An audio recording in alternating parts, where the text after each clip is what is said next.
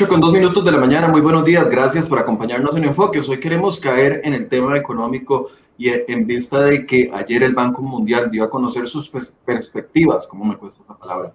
Perspectivas económicas para América Latina y la región nos ubica en un crecimiento potencial para este año del 2.7%. Y entonces todo el mundo dice, bueno, es una mejora lo que había dicho eh, el gobierno a inicios de este año, donde andábamos en un crecimiento del 2.6, por lo menos crecimos un poquito, el Banco Central hablaba de un potencial crecimiento de hasta 2.9 y entonces muchos dicen, estamos en pandemia, estamos en pandemia, nos ha, nos ha afectado mucho, estamos mal, 2.7 es mejor que nada, estamos rebotando, el año pasado estuvimos en 4, ahora es mejor estar en 2.7, pero cuando abrimos la fotografía de nuestro país, y vemos que ese 2.7 nos ubica a nosotros como país entre los peores resultados que hay a nivel latinoamericano y de las islas del Caribe, lugares donde ya ustedes saben que existe mucha pobreza en Latinoamérica y que estamos entre los peores de Latinoamérica, hace falta una pausa y ver qué es lo que está pasando. Algunos creen que la economía es como las nubes, que un día amanece nublado y otro día amanece con lluvias y al, y al día siguiente amanecerá con sol sin que nadie haga absolutamente nada. No, la economía hay que generar los ambientes, las acciones adecuadas para que un país pueda avanzar. Y si estamos entre los peores lugares es porque de una u otra forma no estamos cumpliendo la tarea. Y entonces aquí van a salir los que me van a decir, Michael, pobrecito el gobierno, ha estado en pandemia dos años y la situación económica, eh, los factores externos son los que nos tienen hundidos. ¿Será verdaderamente eso? ¿O tenemos que despojarnos de este pobrecito que, constantemente los ticos traemos para justificarnos de no estar cumpliendo la tarea y ver qué no está haciendo este gobierno de cara también a las próximas administra a la próxima administración que ya tiene varios candidatos que van a luchar por ella y que tendremos que exigirles.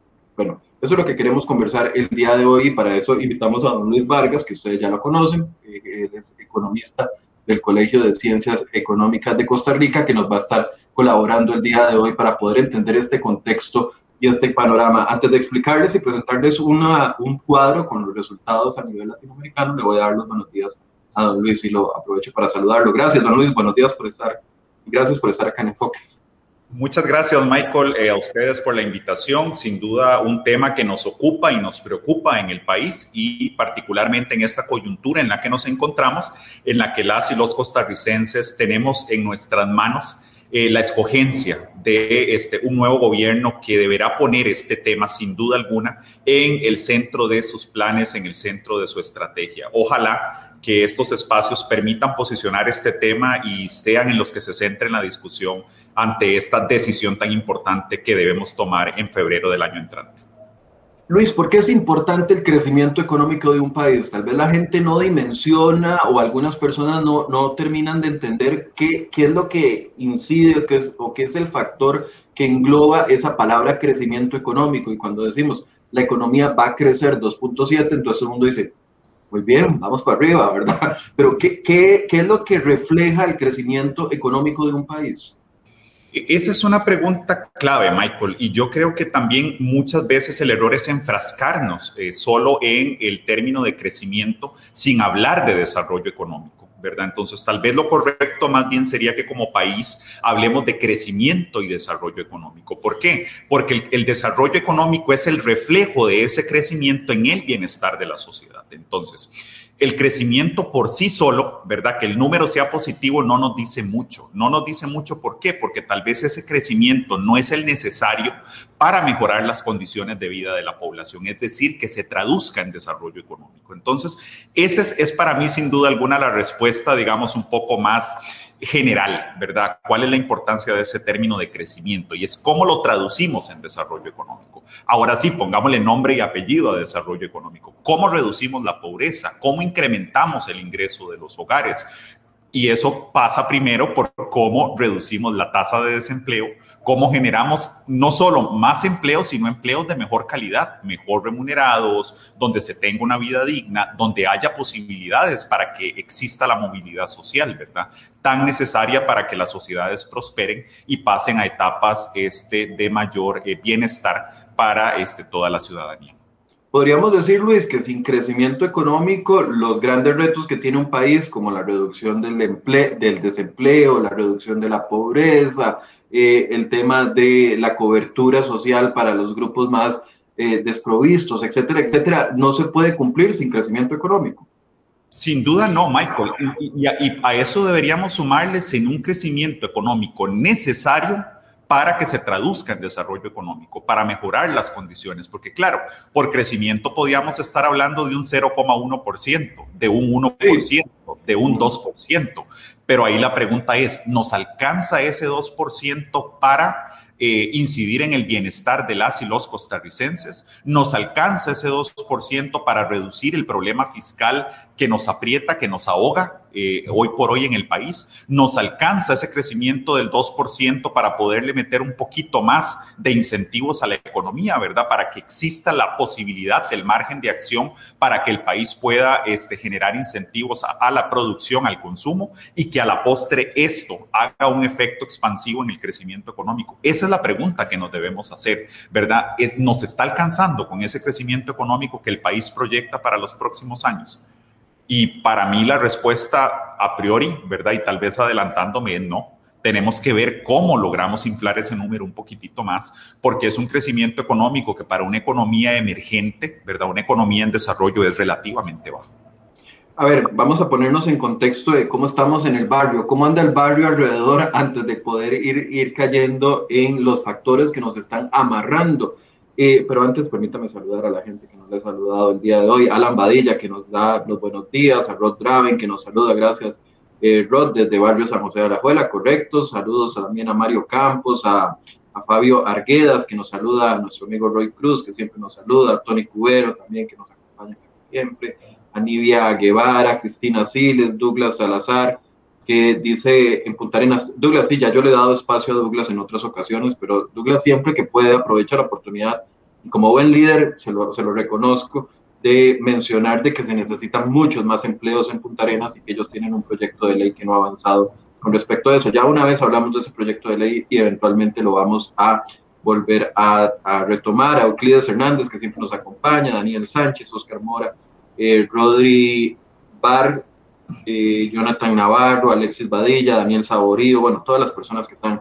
Si tienen preguntas, más adelante vamos a generar un espacio de preguntas y respuestas. Ahora sí, Federico, por favor, póngame la nota que publicamos hoy en la portada de cereoy.com. Ese es el titular de esta nota. 19 países de la región tendrán un crecimiento más acelerado que Costa Rica en este año. Estamos hablando del 2021. Y si ustedes bajan, ojalá la puedan ir buscando para que la tengan a mano, por si no pueden leerlo ahí para abajito van a encontrar ese gráfico. Y ese gráfico es vital porque para mí es una dosis de ubicación total, para que nos ubiquemos verdaderamente cómo estamos. Y entonces las proyecciones que hace el Banco Mundial de Crecimiento, ustedes verán que para este 2021, recordemos que todos estos países, todos estos países que están viendo ustedes aquí en esto, todos están en pandemia, ¿verdad? Todos han tenido eh, indicadores de pandemia muy graves, algunos como Perú, como Argentina, como Chile, como el mismo Colombia, como Honduras, como El, Salvador, no, como Honduras, han tenido crisis graves, no solo económicas, sino también crisis políticas y la economía reacciona a todo, pero veamos cómo están ellos.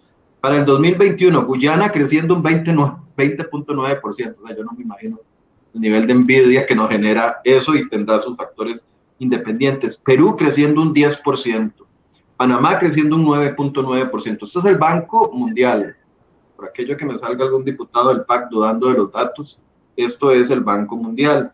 Argentina 6.4, Chile 6.1, Colombia 5.9, República Dominicana 5.5, México creciendo al 5% en este año, El Salvador al 4.1, Honduras al 4.5, Guatemala al 3.6, Granada 3.5, Paraguay 3.5, Ecuador 3.4, Uruguay 3.4, Barbados 3.3, Jamaica creciendo al 3%.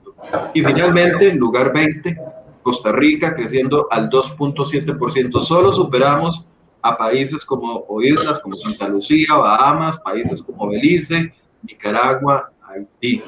Solo estamos mejor que ahí. ¿Qué, ¿Qué nos dice este cuadro? ¿Qué le dice a usted como economista? Esta proyección que hace Luis el, el Banco Mundial y después hablaremos de lo que nos espera para el próximo año. Sí, Michael, este, ahí hay dos cuestiones que hay que tener en cuenta y es de qué depende ese crecimiento proyectado, ¿verdad? Este, y hay que hacer una distinción clave y una distinción primaria, llamémosle, que es lo coyuntural y lo estructural. Por un lado, y esto ya lo hemos hablado en otros programas, y es importante que las personas lo tengamos en mente. ¿Por qué? Porque hay un factor de crecimiento coyuntural, que eso es básicamente recuperación post pandemia, ¿verdad? El, el famoso esperado efecto rebote un efecto rebote que se da en todo el mundo, ¿verdad? La proyección de crecimiento que hace el mismo Banco Mundial para el mundo es del 6%, para que tengamos una idea. Y para toda Latinoamérica como un todo, ese promedio es del 5,2%. ¿verdad? Entonces, son dos, dos, datos que hay que tener por ahí en mente. 5.6 para el mundo y 5.2, perdón, para América Latina. Entonces, Claro, ¿qué nos dice ese número? No es... lo coyuntural, perdón, para apuntar, era como cuando yo ponía aquel ejemplo de que la economía no es como el clima, que uno sale una mañana, ve sol y al día siguiente ve, ve, ve lluvia. Eso sería lo coyuntural, lo que se genera sin ninguna acción de ningún gobierno así decirse. Exacto, sí. Ahí tenemos algo que es coyuntural, que es algo que pasa por algo externo regularmente, que nosotros no nos esperamos, como fue la pandemia, ¿verdad? Se viene la pandemia, ¿verdad? Y es algo que en la coyuntura de la pandemia, el país, el mundo, la economía se va al piso. Es de esperar también, como hablábamos con el ejemplo de la bolita, ¿verdad? Cuando tiras una bolita con mucha fuerza al piso, la bolita al inicio rebota con fuerza y va perdiendo fuerza en esa recuperación en ese salto de vuelta. Eso es lo que está pasando con la economía. Por eso estamos viendo, esperando para el 2021, un crecimiento del 5.6%, que no es lo normal, valga aclarar. No es lo normal porque las economías desarrolladas ya no crecen tan rápido. Las economías que crecemos más rápido somos las economías emergentes. ¿Por qué? Porque todavía tenemos factores de producción, todavía tenemos recursos que aprovechar. Las economías avanzadas hasta cierto punto ya mantienen un nivel de crecimiento estándar que es relativamente más bajo, pero que a ellos les alcanza para seguir siendo una economía pujante. A las economías en desarrollo nos hace falta crecer un poquito más para tratar de nivelarnos y alcanzar mejores niveles, mejores eh, condiciones de vida. Ese es el primer factor, el factor coyuntural. Y ahora sí viene el factor estructural, que es... Perdón, Luis, perdón que te interrumpa. Antes de entrar al factor estructural, eh, es normal, natural del comportamiento de la economía que después de toda gran crisis haya un, un rebote eh, me refiero a las crisis de los años 29-30, me refiero a la crisis más reciente de los años 80, que las economías rebotaron de una u otra forma, me refiero a la crisis del 2008 eh, inmobiliaria en los Estados Unidos, que de una u otra forma eh, también rebotaron. Es decir, cada vez que hay una gran crisis en, en algún sector del mundo o a nivel mundial, se cae a hueco, pero normalmente es esperable que el año siguiente haya un rebote. Así es, Michael. Y eso lo podemos ver en los datos de la economía costarricense cuando analizamos dos indicadores clave. El más conocido de todos, que es el crecimiento del PIB, ¿verdad? Y vemos ese efecto rebote.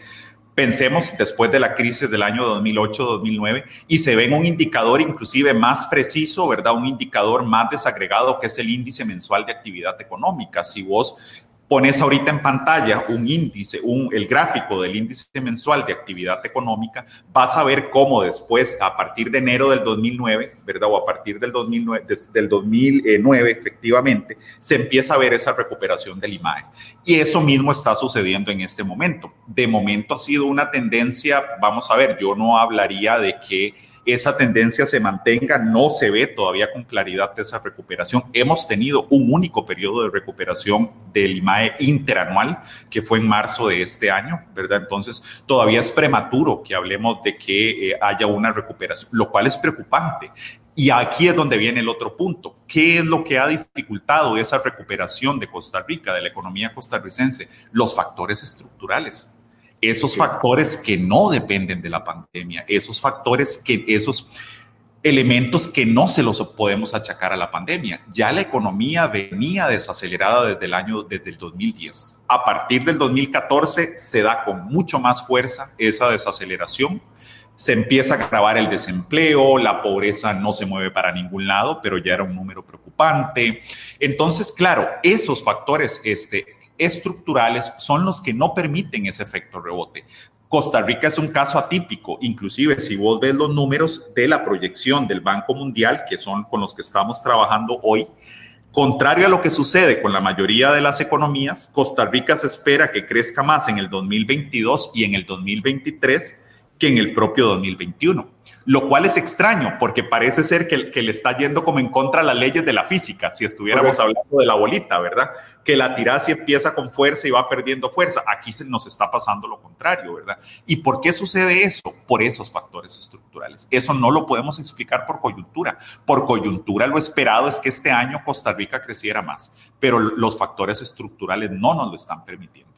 Ahora, los factores estructurales son las, las, eh, las, características propias de cada una o los esfuerzos propios que hace cada una de esa economía para impulsar el desarrollo de cada uno de los países. Aquí alguien nos ponía, Soles Vera, de hecho, que la saludo.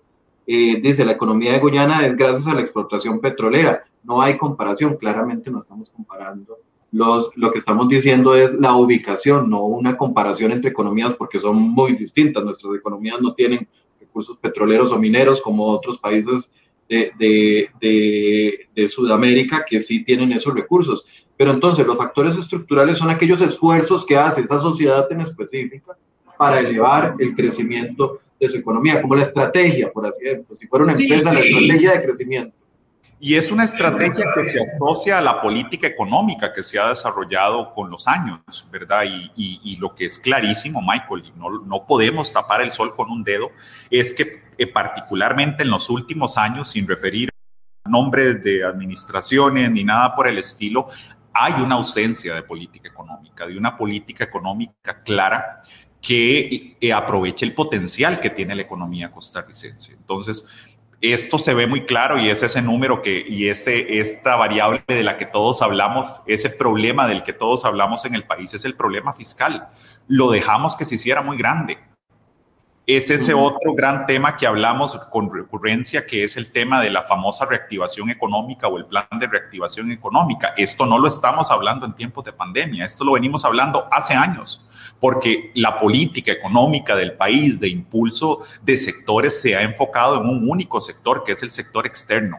Muy exitosos hemos sido en ese sector externo, se aplaude el trabajo de CINDE, Procomer, COMEX, ¿verdad? Y esa visión país pero nos hemos quedado enfrascados en dos o tres sectores que han sido los sectores pujantes y pareciera ser que el resto de la economía eh, no nos ha preocupado tanto. No sé si esa es la palabra, no hemos tenido la visión, no hemos tenido la capacidad, con el mayor respeto y con el uso adecuado de la palabra capacidad de, acción, no capacidad intelectual, sino de acción, para aprovechar otro montón de recursos valiosísimos que tenemos en el país de los cuales ya hemos hablado, como hablaba el compañero, la, persona que nos sigue desde Punta Arenas. ¿Cómo es posible que en Punta Arenas no le saquemos el jugo a esa costa gigantesca que tenemos, la, famosa economía azul, todos los recursos del mar, el, el sector marítimo portuario? En fin, nos ha faltado esa visión, esa política económica que, haya, que haga que esa estructura económica esté mejor preparada, con mejores bases para una recuperación post pandemia.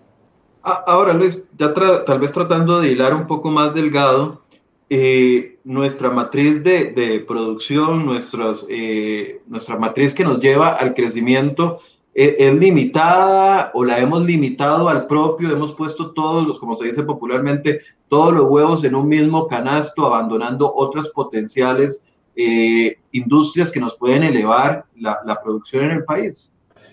Yo más bien diría, Michael, que más que haberlo hecho a propósito, sé que no es lo que estás diciendo, pero bueno, yo más bien diría que lo que ha sucedido, tal vez para explicárselo a las personas que nos siguen, por lo menos desde mi punto de vista, es que ha habido un crecimiento meramente inercial. ¿Y qué quiere decir un crecimiento meramente inercial? Que es lo que los factores del mercado, lo que la economía por sí, a lo que la economía por sí sola nos lleva. No hemos tenido una visión estratégica que, donde digamos, tenemos un agro potencial, un agro que emplea la tercera parte de la población costarricense, que está a lo largo y ancho del país, inclusive en la gran área metropolitana, pero no nos hemos preocupado por tener un, un agro más productivo, más eficiente, donde pueda generar mejores condiciones de vida para la población y por supuesto, esto va de la mano con crecimiento económico. No hemos tenido la visión para aprovechar esa posición estratégica que tenemos a la par del Canal de Panamá, de ese socio que es uno de, los, de las grandes ligas en el tema marítimo portuario, para sacarle el jugo a las costas. Ahora hablamos de bioeconomía, ahora hablamos de clusters, pero claro, eh, seguimos hablando de bioeconomía, hablando de clúster, pero no vemos acciones claras, no vemos vamos a ver pilotos, por lo menos. Yo diría, sí, son programas, son estrategias que son amplias, que son complejas, y yo las aplaudo pero yo no he visto ningún piloto. Me gustaría ver pilotos a estas alturas y decir, bueno, ya este clúster no es el crecimiento como el de biomédicas del que hablamos. Sí, maravilloso el clúster de biomédicas, ¿verdad? Todo lo que son insumos médicos que exportamos, que somos un país que ha destacado en la exportación de estos insumos, pero ha sido realmente por una política productiva eh, que además logre encadenarse con otros sectores de la economía. Yo diría que no y eso está muy claro. Ha sido algo inercial donde, por supuesto, se ha mediado la atracción de inversión, esa parte se ha hecho muy bien. ¿Cómo encadenarlo al resto de la economía? ¿Cómo lograr que esto se vea traducido en una generación de empleo que vaya más allá del el empleo directo que se genera en esta industria? Ahí nos hemos quedado cortos. Entonces, para mí es eso, Michael, efectivamente eh, esa inercia, nos hemos conformado con la inercia y no alcanza. La inercia no alcanzaba ni antes de la pandemia y ahorita, con, en, tiempos de pandemia y pospandemia, menos que nos va a alcanzar. Ocupamos una estrategia productiva clara por sectores, por territorios. Y esto mucha gente dirá, pero ah, bueno, es que es muy difícil decir y no hacer. Bueno, entonces hagamos yo creo que hay muchísimos actores, entre los que se incluye el Colegio de Ciencias Económicas, dispuesto a trabajar con los territorios, con los sectores, para ver cómo les pegamos un empujón. Porque no creo que... Sí, perdón, termina la idea. No, listo, eso sería. Okay creo que una, un fiel reflejo de lo que usted nos está diciendo con respecto a la economía está en este otro gráfico que le pasé a Federico, no sé si lo tienes por ahí, Fede, sí. E, ese es un dato, eso es un gráfico que eh, es de, eh, de cómo se ha comportado el crecimiento económico del país en los últimos años. Ya ahí donde ustedes ven el signo de pregunta aquí, ya esto sería lo que estamos, no sé, es del lado de Luis sería lo que estamos hablando del año 2021 con 2.7, pero efectivamente venimos en una caída mucho antes de que nos llegara la pandemia en el 2020, en una caída sostenida 2017, 2018, 2019 y tocamos piso, ahí dice 3.3, pero eventualmente yo creo que se ajustó la cifra a, por encima de un 4% en el año 2020, pero entonces quiere decir que, las, que la pandemia sí vino a agravar la situación, pero que veníamos haciendo las cosas muy mal desde antes.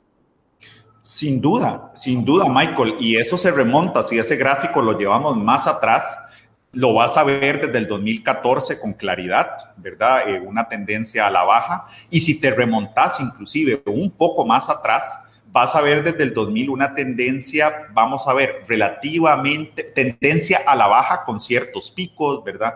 Y con gravedad a partir del año 2014, ¿verdad? Donde ya ahí sí no vemos mejorías eh, eh, por ningún lado. Año tras año vemos una caída, ¿verdad? Y una tendencia muy clara a, a la baja. Ahí, Michael, yo quería poner sobre la mesa algunos datos importantes para que la gente también que nos está escuchando no nos diga, pero bueno, otra vez me vienen a hablar del problema y dónde están las soluciones, qué proponen.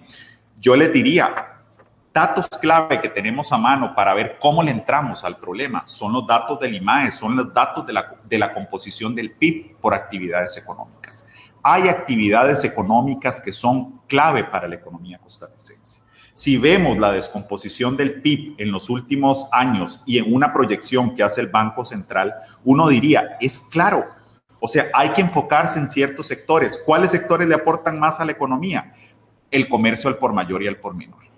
Seguimos teniendo una gran... Generan un montón de empleos, además. Un montón de empleos. seguimos teniendo una gran dificultad para facilitar el comercio en este país los y las emprendedores, las y los pequeños empresarios que nos están escuchando y nos están viendo hoy, nos siguen en esta transmisión, pueden dar fe de lo que estamos diciendo. En la manufactura, ¿verdad? Nosotros todavía tenemos un factor pujante en una manufactura más especializada, más técnica, donde dicen, pero bueno, no es que manufactura, ¿cómo? Si ya no producimos zapatos, si ya no producimos eh, camisetas, porque eso se fue para El Salvador y para, ¿verdad? No, claro, se fue Pero es que eso no es toda la manufactura. Nosotros podemos ampliar las cadenas de producción del agro y ir más allá de quedarnos solo en producir la yuca o ir más allá de quedarnos solo en producir la piña. ¿Qué más podemos hacer? ¿Verdad? Es una industria más sofisticada. ¿Cómo podemos producir, por ejemplo, vitaminas a partir de los residuos de la piña? ¿Verdad? Mayor extracción de nutrientes. En fin, podemos hacer muchas cosas. Yo como autoridad económica, que no lo soy en el sentido de eh, trabajar en el gobierno en esta área, diría, bueno, señores, ahí tenemos los datos. Tenemos los datos que hay actividades clave que tenemos que impulsar. Otra de la que seguimos hablando, pero que no vemos las medidas claras, es del turismo. Tal vez el turismo, si lo ves como un, como un solo, decir, no, no representa tanto en la economía, es un 2,85% en el, entre, en el periodo 2020 a 2022. Pero, pero eso andaba como por un 11%, ¿cierto? Claro, pero cuando le agregas las otras actividades que se suman. Pero cuando, Michael, a eso le sumas el factor multiplicador, el efecto multiplicador que tiene el turismo sobre la economía, decís, ah, no, sí, es que no lo estoy analizando bien. El turismo es más que el empleo directo que genera el turismo. El empleo, el turismo genera muchos empleos indirectos en transporte y almacenamiento, en comercio al por mayor y al por menor, en el sector construcción, en el sector inmobiliario que te estoy hablando son las cinco actividades que más aportan a la economía costarricense. Entonces, pareciera ser que esa estrategia, tenemos ahí las pistas de por dónde debemos ir, pero no, no aterrizamos, ¿verdad? Nos ha faltado ese aterrizaje y yo esperaría que las nuevas autoridades del gobierno, sea el partido que sea, vengan con planes claros de cómo recuperar una industria tan importante como el turismo, que genera tantísimos empleos directos e indirectos y que genera un efecto multiplicador sobre el resto de la economía vos me acabas de decir cinco, yo apunté cuatro, turismo, construcción e inmobiliaria, comercio al por mayor y el por menor y manufactura, me está faltando uno. Eh, tenemos actividades de alojamiento que tienen que ver con turismo directamente. Entonces, eh, en realidad te estoy hablando de seis, efectivamente, manufactura, construcción, comercio al por mayor y menor, transporte y almacenamiento, actividades de alojamiento y actividades inmobiliarias. Luis, pero entonces, si seguimos esa ruta y si sabemos que eso es lo que le genera ingreso al país y fortalecemos esos sectores, no veríamos solo un crecimiento coyuntural, o sea, de rebote, veríamos un crecimiento eh, que va con una estrategia enfocada, con una eh, un, crecimiento estructural, ya respondiendo a políticas específicas. Si, si la ruta es tan clara de que tenemos que ir por eso, ¿qué, qué es lo que nos pasa? O sea, nos estamos... Nuevamente, parece ser que la inercia nos gana, ¿verdad? El problema del día a día y la preocupación por cómo salimos del hueco fiscal, por ejemplo, que es la preocupación de hoy en el gobierno, como que nos, nos, nos vamos a ver, nos inmoviliza y no nos hace ver que si no tenemos crecimiento económico, más difícil nos va a hacer salir del hueco fiscal. Eso es algo que a mí todavía no me cabe en la cabeza, ¿verdad? Ver que son dos agendas separadas, ver que son dos componentes completamente independientes es erróneo. Es erróneo porque las razones de deuda siempre tienen un denominador que es el Producto Interno Bruto, es el crecimiento del, del Entonces, a mí me sigue pareciendo vamos a ver un sinsentido que no entendamos como país, ¿verdad? Que tenemos que impulsar el crecimiento económico si queremos superar las dificultades que tenemos en el problema fiscal, si queremos reducir la pobreza, si queremos incrementar los ingresos de los hogares. ¿Por qué? Porque sí, la pobreza nos preocupa, pero siempre hay un mecanismo de transmisión, como le llamamos en economía, para reducir la pobreza, y es el empleo. Si yo genero empleos de calidad, con mejores ingresos, se me va a reducir la pobreza, se me va a reducir la desigualdad, se me va a reducir la criminalidad. Otra de las grandes preocupaciones de, las y los costarricenses hoy, que lo vemos en los medios, ¿verdad? De las bandas narcos y de la inserción eh, de, de la criminalidad, inclusive en la política, que nos preocupa tanto. Pero claro, son problemas que no vamos a poder atacar si no tenemos una mayor prosperidad en la población, porque la gente no, no se mete al crimen porque quiere en general. Eh, eh, y, aquí es una, también es algo que lo más fácil es juzgar y decir, es que lo hacen porque quieren, es que lo hacen porque, es porque no tienen opciones. Eh, la gente no quiere ser pobre, la gente no quiere ser un criminal. vamos a ver, es porque como país nos está faltando generar oportunidades para un grupo de la población. eh, si lo llevara a un ejemplo muy, muy, muy básico, pero me dice usted si estoy equivocado o no, me corrige, eh, querer solucionar el problema fiscal del país y estar tan concentrado en solucionar el problema fiscal del país sin preocuparse de la misma o de mayor forma por el crecimiento económico es como querer curarse un resfriado quitándose los síntomas pero no matando al virus. Entonces me quiero quitar los moquillos, me quiero quitar el lagrimeo, me quiero quitar la carraspera, pero que el virus siga vivo dentro del cuerpo. Entonces me va a seguir generando daño, porque si no soluciono el origen del problema, entonces me podré ver bien, pero sigo enfermo. Lo decís perfectamente, Michael. O sea, ese es un ejemplo muy didáctico, ¿verdad? Muy claro de lo que nos pasa, ¿verdad? Y nuevamente es esa visión, y yo no me canso de decirlo con el mayor respeto, cortoplacista parece ser que nos cuesta eh, como trabajar en dos francos al mismo tiempo. Yo soy consciente y de que debemos trabajar en el corto plazo. La gente necesita comer hoy, la gente necesita empleos hoy, pero por otro lado también tenemos que ir pensando en cómo generamos empleos sostenibles, cómo generamos un crecimiento sostenido de la economía. Y eso se va a lograr con estrategias, con políticas claras orientados a sectores clave de la economía como dice un, como dice un colega siempre, y, uso sus palabras, ocupamos victorias rápidas en este momento. ¿Y qué es una victoria rápida? Pero se preguntarán las personas que siguen la transmisión. Una victoria rápida para mí es hoy, es el impulso de una política económica en un sector particular que nos genere empleos que nos genere empleos, que es la principal preocupación, con toda la razón, de las y los costarricenses. Pero eso no lo podemos hacer con una política económica generalizada, donde no diferenciamos entre sectores ni entre territorios. No, no, señores y señoras, ocupamos ir a atacar, como vos decís, con una medicina muy puntual esa enfermedad de fondo y decir, bueno, para este sector en particular, que de por sí ya viene débil desde hace mucho tiempo, ¿qué le podemos dar? ¿Qué le podemos dar para pegarle un empujón ¿verdad? Y generar empleos, ojalá a lo largo y ancho del país, porque estos sectores de los que estamos hablando, además, Michael, se extienden a lo largo y ancho del país. No estamos hablando de un sector concentrado en la GAM, ni solo en el Pacífico, ni en el Caribe, no, se extienden a lo largo y ancho del país. Ahora, si yo me pongo a analizar cada uno de estos sectores que usted nos ha mencionado, que serían los impulsores del desarrollo y, y del crecimiento del PIB, como lo es el turismo, la construcción, el comercio el por mayor y por menor, manufactura, es que las soluciones, Luis, y, las voy a plantear aquí porque yo, yo usted, usted nos puede ayudar a traer más luz sobre esto, pero es que pareciera que para cada uno de estos sectores que tienen amarras muy fuertes y que no despegan de una vez por todas porque tienen esas amarras pegadas, las soluciones están, y perdón, las soluciones están en el Estado en, la administración, en la administración desde Casa Presidencial y con el Poder Ejecutivo y desde la Asamblea Legislativa con el Poder Legislativo. Es decir, todos aquellos que me sigan diciendo, Michael, es que ustedes solo le echan la culpa al gobierno y a los diputados.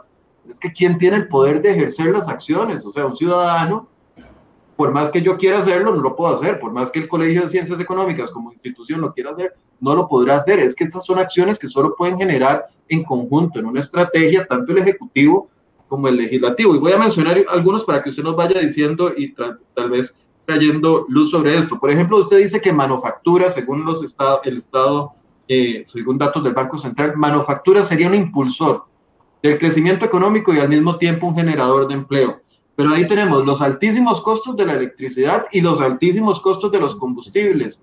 Y llevamos 5, 6, 7 años hablando del el mismo tema y absolutamente nadie hace nada por bajar el costo de la electricidad y, el costo de los combustibles. Entonces, si manufactura queremos que, que, se desarrolle, hay que aplicar políticas que logren bajar esos insumos. Pero si, si, ya se tiene el diagnóstico y no se quiere aplicar la, la, la solución, estamos fritos.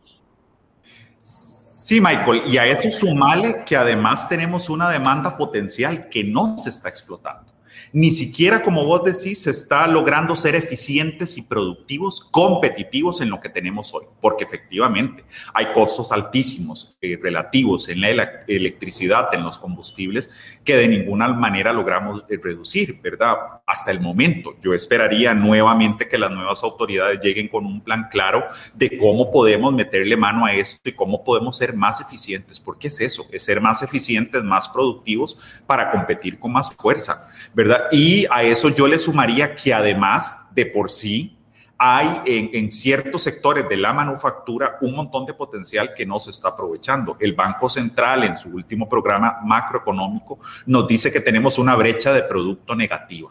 ¿Qué es una brecha de producto negativa? Básicamente que lo que estamos produciendo como economía no está llegando al potencial que tenemos. Entonces uno dice, pero qué extraño. Si necesitamos crecimiento y hay oportunidades, ¿por qué no lo estamos aprovechando? Efectivamente, porque hay una serie de ineficiencias, ¿verdad? De fallas de mercado, como le llamamos los economistas, de fallas en la regulación en algunos casos que no nos están permitiendo llegar, yo no diría que ni de cerca ese producto potencial que tenemos en el país, porque recursos hay, Michael, somos un país riquísimo en, insumos, en, en biodiversidad da gusto y la verdad que es, eso da orgullo por lo menos sentarse a conversar con otros colegas economistas y es lindísimo cuando hablan de Costa Rica, ¿verdad? Porque dicen, es que ustedes tienen esto y esto y te hacen una lista y uno dice, es que todo eso lo tenemos, es cierto. Entonces, ¿por qué nos está llevando la trampa? Diría Pero ahí es donde uno entonces también después viene la parte triste y decir, sí, pero no lo aprovechamos, ¿verdad? Entonces, tan bonito para qué, como dice el, dicho popular, ¿verdad? Es que ve, eh, aquí me reafirma y ahorita mientras usted estaba hablando, pienso en lo que, lo que dijo anteriormente, que a veces nos concentramos en solucionar el problema fiscal abandonando lo demás. Por ejemplo, ¿cuánto, cuánto beneficio le, le traería a la economía del país y a la producción un rebajo importante, por ejemplo, en el precio de los combustibles? Y, y, y, y, claro, eh, cuando se hace esta propuesta, que de hecho hoy traemos una nota en seriohoy.com ahí en la portada,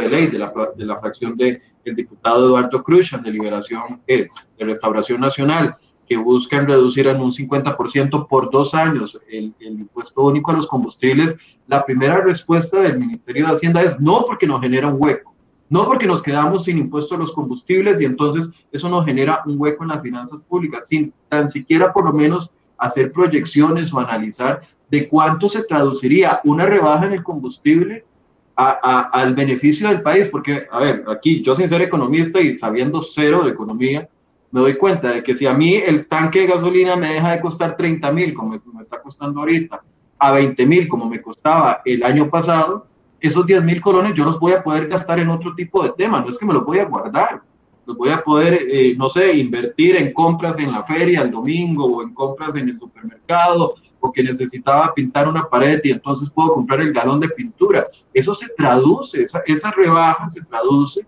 en, en, en, movimiento de la economía para una industria. O sea, ¿cuánto, cuánto, no sé, por ejemplo, las, las ventas al por mayor, usted decía, o a los que se dedican ahora a vender al por menor y además tienen que entregar el producto en las casas. ¿Cuánto se reduciría el costo de la gasolina en las entregas, por ejemplo? Y eso dinamiza de una u otra forma, pero es que pareciera que como, como es un impuesto que nos da mucho, entonces mejor ni tocarlo porque entonces se nos generan huecos sin, sin ver más allá de los beneficios que nos podría traer. O el mismo tema de, de cuántos años lleva la Cámara de Industria. Si alguien ha sido persistente en este país, es la Cámara de Industrias que se queja todos los benditos meses por el precio de la electricidad y aquí estamos esperando una rebaja o, por lo menos la ley de, de, generación distribuida que permita ponerle competencia, un poquito de competencia para que bajen los precios de la electricidad, pero, pero las acciones no se toman, o sea, no, no se ve más allá de los beneficios que podría traer. Sí, Michael, y ahí es donde retomaremos una palabra que hemos utilizado, ¿verdad? Desde el colegio hemos impulsado y es la política de precisión, ¿verdad? ¿Y qué es la política de precisión? Al final de cuentas, es ver ese panorama completo, ¿verdad? Es hacer ese análisis mmm, que es un poco más complejo, está bien, y yo creo que muchas veces le tememos a la complejidad, porque claro, la salida fácil es pensar, no puedo reducir el impuesto a los combustibles porque dejo de recaudar tanto pero claro, es que esa es la salida fácil, señores y señoras. O sea, lo, como vos decís, ahí yo lo que diría como economista, si me lo preguntas a mí, ¿verdad? Es efectivamente es hacer ese análisis más complejo. ¿Dónde compensaría yo lo que dejo de recaudar por ese, este, esa menor recaudación del impuesto a los combustibles, ¿dónde lo compenso? Efectivamente lo voy a compensar en el impuesto al valor agregado, lo voy a compensar en, inclusive en, renta, ¿verdad? Cuando genere mayores dividendos, este, mayores ganancias en general de las empresas, mayor dinamismo, en fin, efectivamente hay, es clarísimo, la teoría de impuestos te va a decir dónde, van a estar, dónde va a estar ese efecto compensatorio. Pero nuevamente, queremos la salida rápida, ¿verdad? Queremos atacar el problema, ese resfriado, como vos decías, ¿verdad? Entonces, no, me tomo solo la acetaminofén, ¿verdad? O, la Tapsin, pero claro, es que no, es un, es un, es un resfriado recurrente, entonces pareciera que pero es... la infección, no me, no me, tomo el antibiótico. O es una infección, o bueno, capaz que hasta, hasta más sencillo, es, es una cuestión de falta de vitaminas. Entonces, hacerte un examen de vitaminas y ve cuáles vitaminas tenés que reforzar, ¿verdad? Que tal vez ahí es donde está la falla, ¿verdad? Podríamos estar pensando en eh, cómo hacemos esa compensación y decimos, bueno, ¿dónde podemos encontrar esos otros elementos que compensen, que le den una solución este, que no sea tan cortoplacista, ¿verdad? Que, que pensemos en, también en el mediano y en el largo plazo, ¿verdad? Porque esa es otra cosa, si haces una proyección más allá del corto plazo, te vas a dar cuenta que el beneficio para el país supera con creces, ¿verdad? No, no me atrevería ni siquiera a decirte cuántas veces, pero te diría que más de dos, más de tres veces el beneficio. Bueno, pues fue, fue, la política que aplicó, aunque a muchos no lo quieran, y, en sus primeros dos años eh, la era Trump, reducción de impuestos y, y, y vio recompensado en niveles de empleo altísimos y niveles de recaudación. Sí, eh, bueno, básicamente son sacrificios que hay que hacer, ¿verdad? Y esos son sacrificios que se están haciendo en el mundo. Lamentablemente, eh, si lo ves desde el otro lado, son lo que llamamos incentivos económicos, ¿verdad? Nosotros hoy por hoy no tenemos un plan de incentivos en la economía, ni al consumo, ni a la inversión, ni siquiera opciones de crédito, porque el famoso fondo de avales apenas ayer lo veíamos en discusión en la Asamblea, retomando un tema que esperábamos que estuviese hace meses, que el gobierno... Lo, ponía sobre la mesa, ¿verdad? Como uno de los de los eh, de las estrategias para la reactivación de la economía. Entonces, claro, ni, mucho menos un plan de incentivos ni siquiera condiciones crediticias, no le estás dando capital de trabajo al sector productivo, ni mucho menos al consumidor, ¿verdad? Si ni al sector productivo, menos al consumidor, ¿verdad? Porque, eh, por ejemplo, ves paquetes como Japón, que, donde Japón está impulsando un paquete de 34% del PIB en un paquete de incentivos. O es el paquete recientemente impulsado por los Estados Unidos, ¿verdad? Y te encontrás también con un paquete de incentivos que es del 16% del PIB, ¿verdad? Entonces decís, pucha, estamos muy lejos de eso. En la misma Latinoamérica, Colombia está impulsando un paquete de incentivos del 2,8% del PIB, ¿verdad? Para la recuperación de la economía. Chile del 4,7% del PIB. Entonces, claro, nosotros no vamos a poder hacer eso, yo eso lo entiendo por las condiciones, la coyuntura fiscal en la que estamos, pero al menos tratemos de ser más eficientes, al menos tratemos de dar acceso a crédito. ¿Cómo es posible que a estas alturas de la pandemia tengamos recursos tan importantes como los de banca para el desarrollo sin utilizar? Yo sigo sin entenderlo y, y, por más que me lo expliquen, no lo voy a entender porque es de los poquitos recursos a mano de los que podemos agarrar o disponer para recuperar la economía y no los aprovechamos, Michael. Bueno, otro de los ejemplos, hablando de que la economía debería de ir como un reloj y más bien va en retroceso o, vamos contra la corriente, es el tema, si quisiéramos activar el tema del comercio al por mayor o al por menor, el tema de las cargas sociales. En lugar de ir avanzando hacia reducir el peso que tienen las cargas sociales, porque no me canso de decirlo, es que la gente ve a los algún sector de la población ve a los empresarios como enemigos y no como generadores de empleo, que claramente es, es el motor de la economía. Y, y, en materia de cargas sociales, más bien vamos en retroceso. Ahorita se está discutiendo aquella propuesta de reglamento para los trabajadores independientes en la Caja Costarricense del Seguro Social, que en lugar de abaratar las cargas sociales, que es lo que ha dicho todo el mundo, incluso hasta la OCDE, de que es necesario bajar el peso de las cargas sociales, ah, no, aquí, con economía en el nivel que estamos y hagamos todo lo contrario. Entonces, más bien, subamos cargas sociales. Ese es otro ejemplo de que este sector se podría reactivar. O también lo que decía Buen Samayoa, que hace un ratito le, le, vi, que hablaba de la lucha contra la informalidad para fortalecer los, estos sectores que generan empleo informal, formal, y, y no lo vemos, no los vemos actuando. No, y nuevamente, Michael, no tenemos, y, usaré la palabra una vez más porque para mí es clave que la interioricemos, que nos la que nos repiquen la cabeza, en especial a los generadores de política pública, y es esa política de precisión. es ir y conocer quiénes son los empleados informales. ¿Dónde puedo generar yo oportunidades para estos empleados informales? Y decir, bueno, ¿en qué sectores puedo yo emplear este, este grupo considerable, prácticamente el 50% de la fuerza laboral del país? ¿Dónde lo puedo emplear? ¿Cómo lo puedo pasar al sector formal? ¿Qué debo hacer para llevarlo al sector formal? Pero esa política yo por lo menos no la he visto y si ya existe, pues que me la enseñen. Pero de momento yo te diría que no está y si está la tienen escondida porque parece que entendemos sí de la informalidad y lo hablamos. creo porque todos los, todos los días mandan comunicados de prensa insignificantes, entonces creo que ahí tendrían una buena herramienta para mandar algo de peso, pero no lo hay. No lo hay.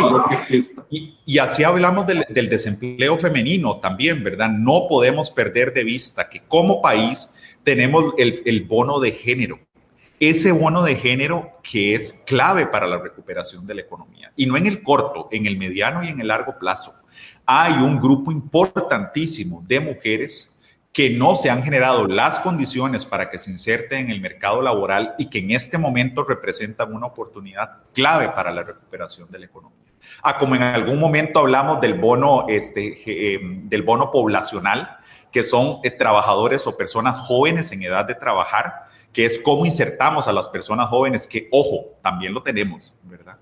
Entonces, son dos bonos que tenemos por ahí. Uno que se va agotando, que es el, bono poblacional, pero tenemos el bono de género fresquito, lo tenemos ahí a disposición, pero ¿dónde está la política productiva para generar más fuentes de empleo para las mujeres? Las mujeres y hombres también que nos están escuchando hoy sabrán que no hay ninguna política destinada a generar fuentes de empleo para las mujeres jefas de hogar en los diferentes territorios del país. No hay ni siquiera una política clave como fue la de los centros de cuidado ¿verdad?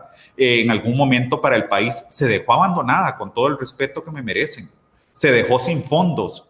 Este, y es una política clave si queremos aprovechar ese bono de género. Entonces, soluciones hay, alternativas hay. Yo creo sin duda, y lo repito, que lo que nos ha faltado es esa política de precisión donde veamos a los diferentes sectores, veamos a los diferentes grupos de población donde tenemos oportunidades y digamos, vayamos con bisturí y digamos, ¿qué podemos hacer? para generar las condiciones para impulsar este sector, ojalá con este grupo de población que es clave, eh, mujeres, jóvenes, porque oportunidades hay. Yo creo que como país no podemos perder de vista eso. Luis, ahorita que acaba de pasar la convención interna del Partido Liberación Nacional, escuchamos mucho a los candidatos, eh, a los precandidatos de Liberación Nacional, hablando sobre ideas para poder luchar contra el tema del desempleo, ideas para aumentar el crecimiento económico del país. Y, si mal no recuerdo, o sea, al menos tres de ellos, eh, don Roberto Thompson, don eh, Carlos Ricardo Benavides y el mismo José María Figueres, que eventualmente quedó como el candidato, hablaban mucho de las zonas francas como focos de desarrollo. Pero, pero siento, escuchándolo a usted ahorita y haciendo esta reflexión, siento que nos quedamos cortos al enfocarnos en solamente un sector y como que estamos repitiendo el error de los últimos años de no, de no agarrar una estrategia que involucre a todos, o sea, en las zonas francas cabrán los, las personas con educación media, técnica o, superior, que tienen conocimientos específicos, etcétera, etcétera, pero, pero no se está viendo como un todo. Que, que, que, busque ese impulso y ese cambio estructural. Y, y, eso es lo que hay que exigirle a los candidatos. ¿Usted ha escuchado hasta el momento alguna propuesta que diga, como todo vamos a elevar este, este, estos, estos cuatro o cinco sectores que son los que le dan crecimiento al país? A mí me gustaría verlo, Michael, en planes de gobierno. De momento creo que es prematuro, por lo menos lo que eh, los precandidatos de los que estás hablando del Partido Liberación Nacional, yo leí para, para ir a votar, para ir a ejercer mi derecho, los cinco este, planes ¿verdad? Que los, que los precandidatos eh, subieron a la, página del Partido Liberación Nacional. Y hay líneas, ¿verdad?, de la recuperación económica, de una recuperación económica este, amplia, ¿verdad? Por lo menos escuchás hablar de eh, el bono poblacional, de, escuchás hablar de, este, del bono eh, de género pero todavía a, mí ahí me siguió haciendo falta esa precisión, ¿verdad? Yo espero y entiendo que era un documento prematuro, un documento cortito, ¿verdad? Preliminar, perdón, es la palabra, pero lo querría ver. Y eso es lo que nosotros como ciudadanos y ciudadanas debemos demandar. Yo querría ver muy clara esa división, ¿verdad? Eh, en esos planes de gobierno de entender primero que es una economía dual, donde por un lado tenemos a la gran área metropolitana caracterizada por, el, por el impulso de las zonas francas y por otro lado tenemos los territorios no metropolitanos, ¿verdad? Donde tenemos un montón de potencialidades sin explotar y donde, ¿por qué no? También podemos llevar ese modelo exitoso que es el modelo de zona franca. Pero ojo, eso no se hace de la noche a la mañana. Eso es como el ejemplo que daba del clima, no es que mañana amanece soleado o amanece lloviendo. Eso se llama transformación productiva y la transformación productiva toma tiempo. La está muy lejos de las soluciones urgentes que vos hablabas hace un ratito. Exacto, entonces esa transformación productiva donde yo tengo que formar el, el, recurso humano, donde yo tengo que hacer inversión de recursos de infraestructura, entre ellos telecomunicaciones, carreteras, va a tomar tiempo. Mientras tanto, lo más lógico o lo más, lo óptimo, para no decir lo más lógico, sería con los recursos que ya tenemos, explotemos, le saquemos de provecho, hagámoslos más eficientes, más productivos y a la vez vayamos generando esa transformación productiva. No porque lo que se tenga sea malo, no quiere decir que el agro sea malo de ninguna manera. Yo soy un fiel creyente del agro. Lo que necesitamos es un agro que vaya más allá de producir el tubérculo, de producir la fruta. Es un agro que amplíe su cadena de producción, un agro con miras a la exportación. Y no es porque entonces veamos, porque claro, siempre van a salir esos comentarios, ¿verdad? Que veamos que entonces todo tiene que exportarse y el productor nacional no es importante. No, claro que lo es. Claro que lo es, pero para inclusive generar una mejor calidad de producto para el productor, para el consumidor nacional, la orientación a la exportación me sirve. ¿Por qué? Porque son mercados donde te exigen más, donde te exigen mayor calidad, donde te exigen ser más eficiente, donde hay una competencia por precios. Entonces eso nos beneficia a todos y todas, ¿verdad? Es, logremos tecnificar ese agro y tenemos las instituciones, tenemos los mecanismos Da gusto ver lo que hacen algunas instituciones con proyectos muy puntuales, que ojalá lo podamos extender como la UCR. Yo he conocido varios proyectos en conjunto MAC, INDER, UCR, que uno dice, si esto se pudiera replicar en, todo el agro, si esto lo pudiéramos extender al menos a, un, a una cuarta parte del agro, el agro de este país sería otra cosa. Sí, que, no nos pase como lo que nos está pasando con el tema del arroz en este momento, por ejemplo, que ya ayer eh, con arroz y algunos voceros de la zona de Chorotega, del norte del país, eh, hablaban de que piden la destitución de la ministra de, de, Economía, Industria y Comercio, doña Victoria Hernández, pero además piden que si se quiere compensar eh, el modelo, entonces que hay que agregar un incremento en el precio del arroz de hasta 40 colones por kilo. Y ahí es donde yo me, yo me pongo a pensar, y no es que uno tenga absolutamente nada en contra de los arroceros. A ver, con arroz existe desde hace más de 20 años y tienen eh, el sector protegido. Se supone que creamos esa ley para tener el sector protegido. Pero entonces, aquí es donde vale la pena reflexionar. Vale la pena seguir manteniendo un sector que no está produciendo en lugar de ir aumentando su producción para abaratar los costos aquí en el país. Más bien, va en incremento, cada vez hay menos productores, como pasando ahorita, y entonces uno dice, si viniera el arroz de afuera, la, la gente recibe una, una, una, una, baja en el precio de 20, 30, 50, pero eso no es lo que está pasando. Es como agarrar esos proteccionismos, si me, se me permite la palabra, y potenciarlos para que sean productivos y que no sean entonces más bien un, lastre para el bolsillo de los ciudadanos. Ahí es donde yo te decía, Michael, tenemos fallas de los mercados y fallas de la regulación, ¿verdad? Entonces, aquí lo que las autoridades deben preguntarse es, ¿es, ¿es que acaso en este sector tenemos una falla de la regulación o una falla de mercado? ¿Cómo la corregimos? ¿Verdad? Yo creo que lo que, lo que es clarísima la respuesta es que no podemos ser más ineficientes, lo que tenemos que ser es más eficientes.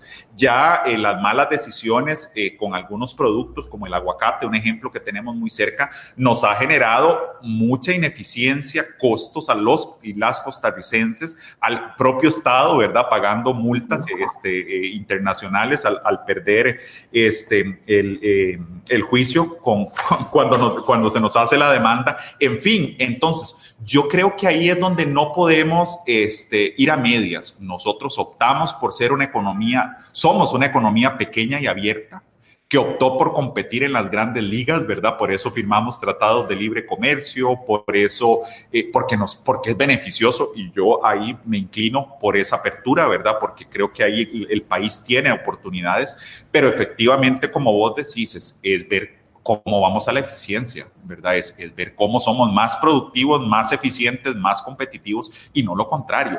Toda medida que vaya en contra de la eficiencia y de la productividad no puede ser no puede darse. Y, es, y en esto han sido claros los organismos internacionales. La OCDE en particular, cuando la gente se pregunta, bueno, ¿y los beneficios de entrar a la OCDE? Esos el análisis que la OCDE hace de los mercados de, Costa Rica, inclusive de, en estos 22 comités que analiza, ¿verdad?, diferentes mercados, es claro en que el país tiene que entender a reducir esas fallas en la regulación en mercados que incluyen muchos de los que hemos comentado hoy, ¿verdad?, como los combustibles, la electricidad, eh, eh, como el, arroz. Como sociales.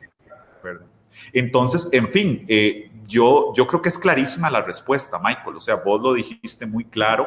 Este, tenemos que ver cómo reducimos ineficiencias, porque a la postre todo esto se traduce en que a, a, nosotros los que estamos hoy aquí y a todos los costarricenses nos aumenta el costo de la vida. Y no puede ser. No puede ser. Yo, yo a veces quisiera y tengo esta fantasía que espero que se cumpla algún día de tener un ministro de, de Agricultura que no sea un ministro que, que venga a porque no, no, sé si tendrá la misma percepción y no tienen que compartirla, absolutamente nadie tiene que compartirla, pero es mi percepción personal.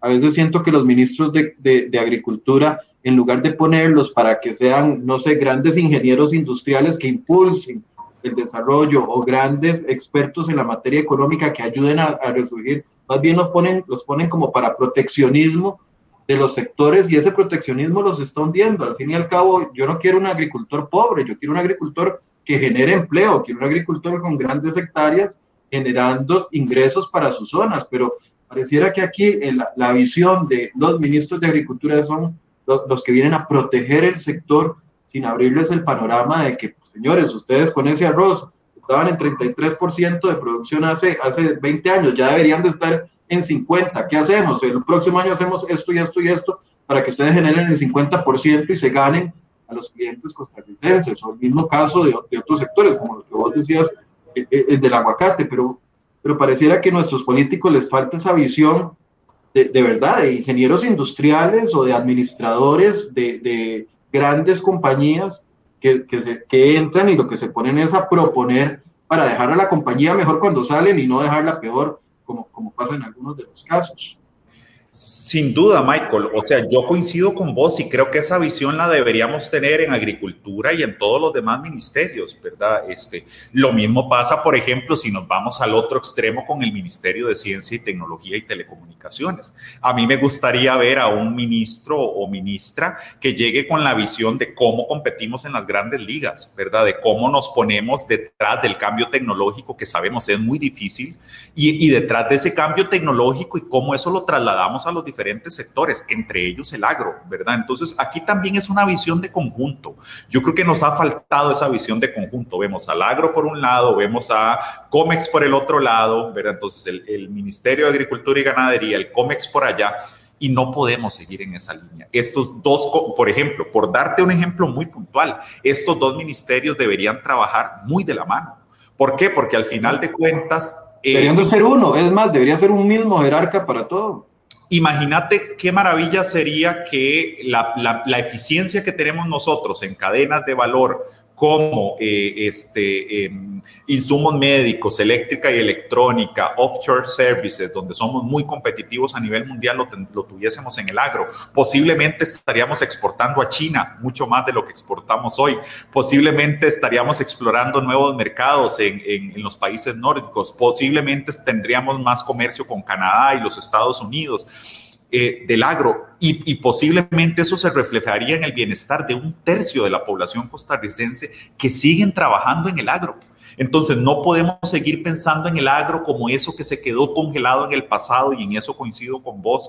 Hoy por hoy hay una gran tecnificación del agro. ¿Cómo le sacamos provecho a todas esas herramientas que ya están diseñadas? No tenemos que descubrir el agua tibia para tener un agro más eficiente, más productivo, más competitivo. Tres palabras que no me voy a cansar de usar porque están muy de la mano y es finalmente donde yo ahí analizo toda la cadena de producción. ¿Cómo soy más productivo? Si mejoro eh, en capacitación, más tecnología, este, eso se va a ver en mayor eficiencia en general en procesos y eso se va a ver en una mayor competitividad. ¿Por qué? Porque además le meto la parte de cómo comercializar mejor. Entonces, esas tres palabras me cubren toda la cadena de producción. Si yo logro mejorar esas cadenas de producción, va a dejar de ser el pobrecito del agro, ¿verdad? No, no podemos pensar y aspirar a un agro que genere mejores condiciones de vida para las y los costarricenses, que eso es lo que queremos todos y todas, Michael. Luis, para cerrar, ¿a qué candidato, o sea, a qué temas, y, eh, sabiendo de que todos nos vamos a enfrentar a la misma información por parte de los candidatos y precandidatos presidenciales, ¿qué, qué, qué puntos específicos tendría que decir un candidato presidencial para que usted le pusiera atención? Solo para aprender de su visión de, de economista, para, para, para, nosotros los que no somos economistas y queremos hacer un voto responsable. ¿Qué, qué temas les pondría esta atención a un candidato si, si tocara esos temas en específico?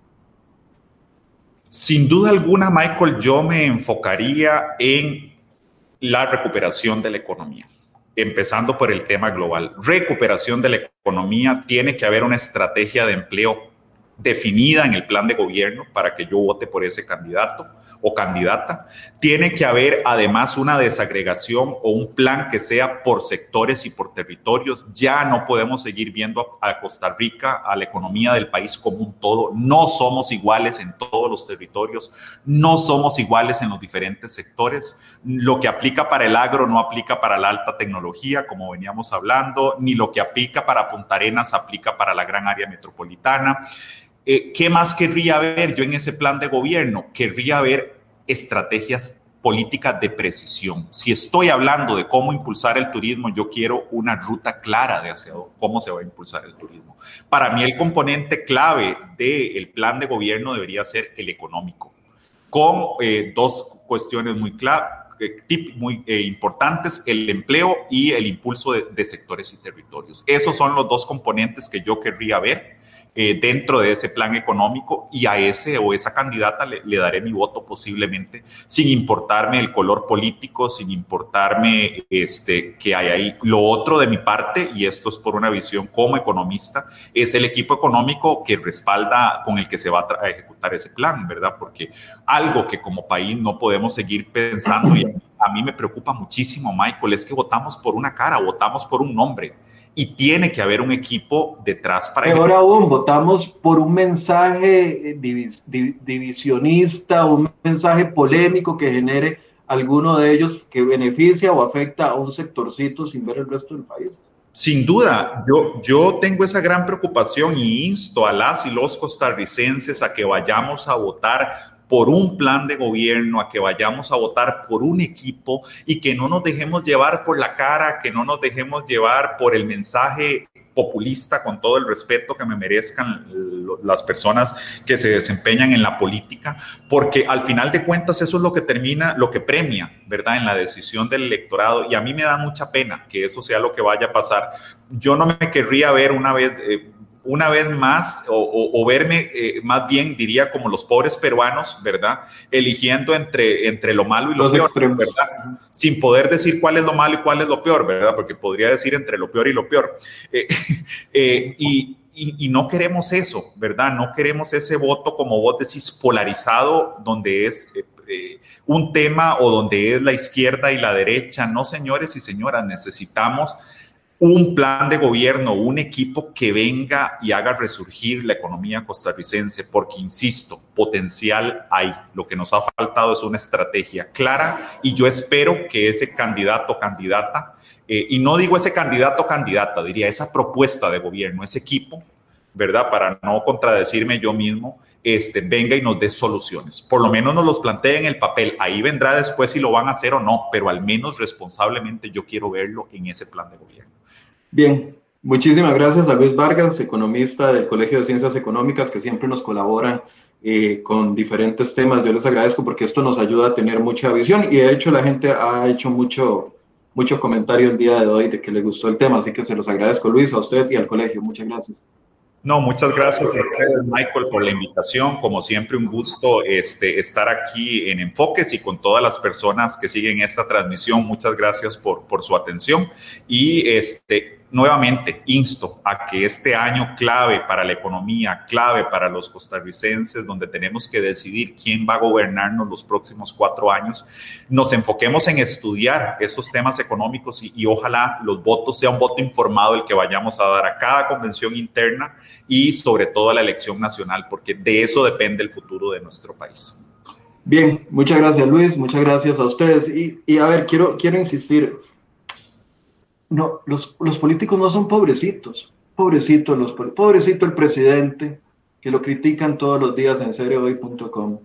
Pobrecito Figueres, que lo critican todos los días en otro medio de comunicación. Pobrecita la ministra de...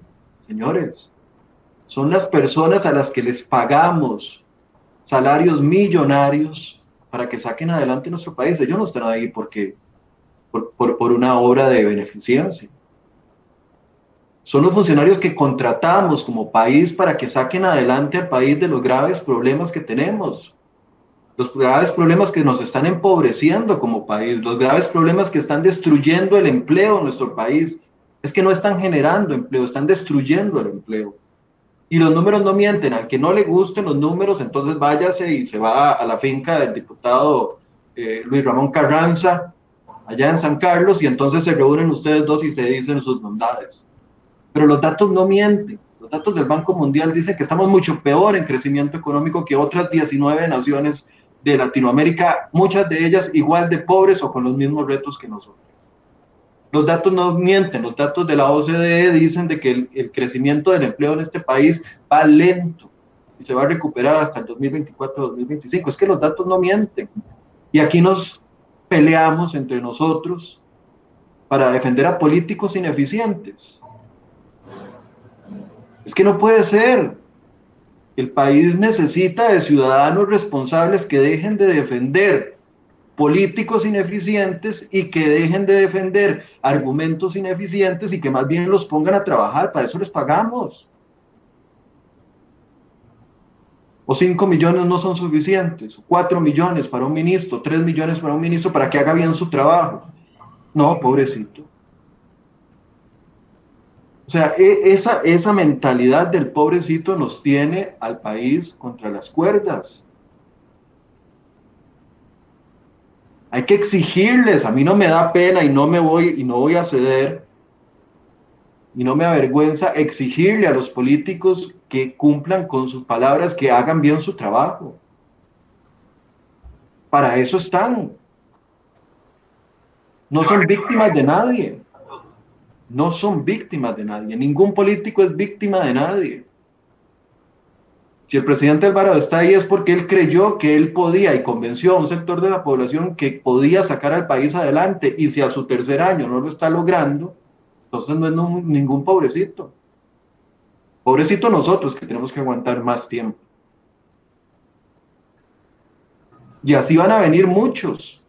Y digo Alvarado porque es el que está ahorita en el poder, pero si hubiese sido de otro partido político, si hubiese sido de Restauración Nacional con Fabricio Alvarado, si hubiese sido Álvarez de Santi, estaría diciendo lo mismo si los resultados fueran así de malos como los que estamos viendo. Entonces dejemos de defender políticos y más bien pongámoslos a trabajar, exijámosles. Porque muchos están engañados por ese mensaje, esos mensajes supuestamente de apoyo por políticas que no están dando resultados. O sea, si la ruta está clara, bajar los costos de los insumos, bajar el costo de la electricidad, bajar el costo de los combustibles, bajar las cargas sociales, fomentar el empleo, colocar los, los fondos de banca para el desarrollo, poner a funcionar bien el sistema de avales, suspender el IVA a la, a la, a la empresa turística que empieza ahora el 30 de junio y no tienen ingresos. Entonces, si la ruta está clara, ¿por qué no lo hacen? Yo tengo la respuesta, por ineficientes. Esa es la respuesta, por ineficientes. Y si usted quiere ponerse al lado de los políticos y, darles lástima, aliméntelos, está en todo su derecho.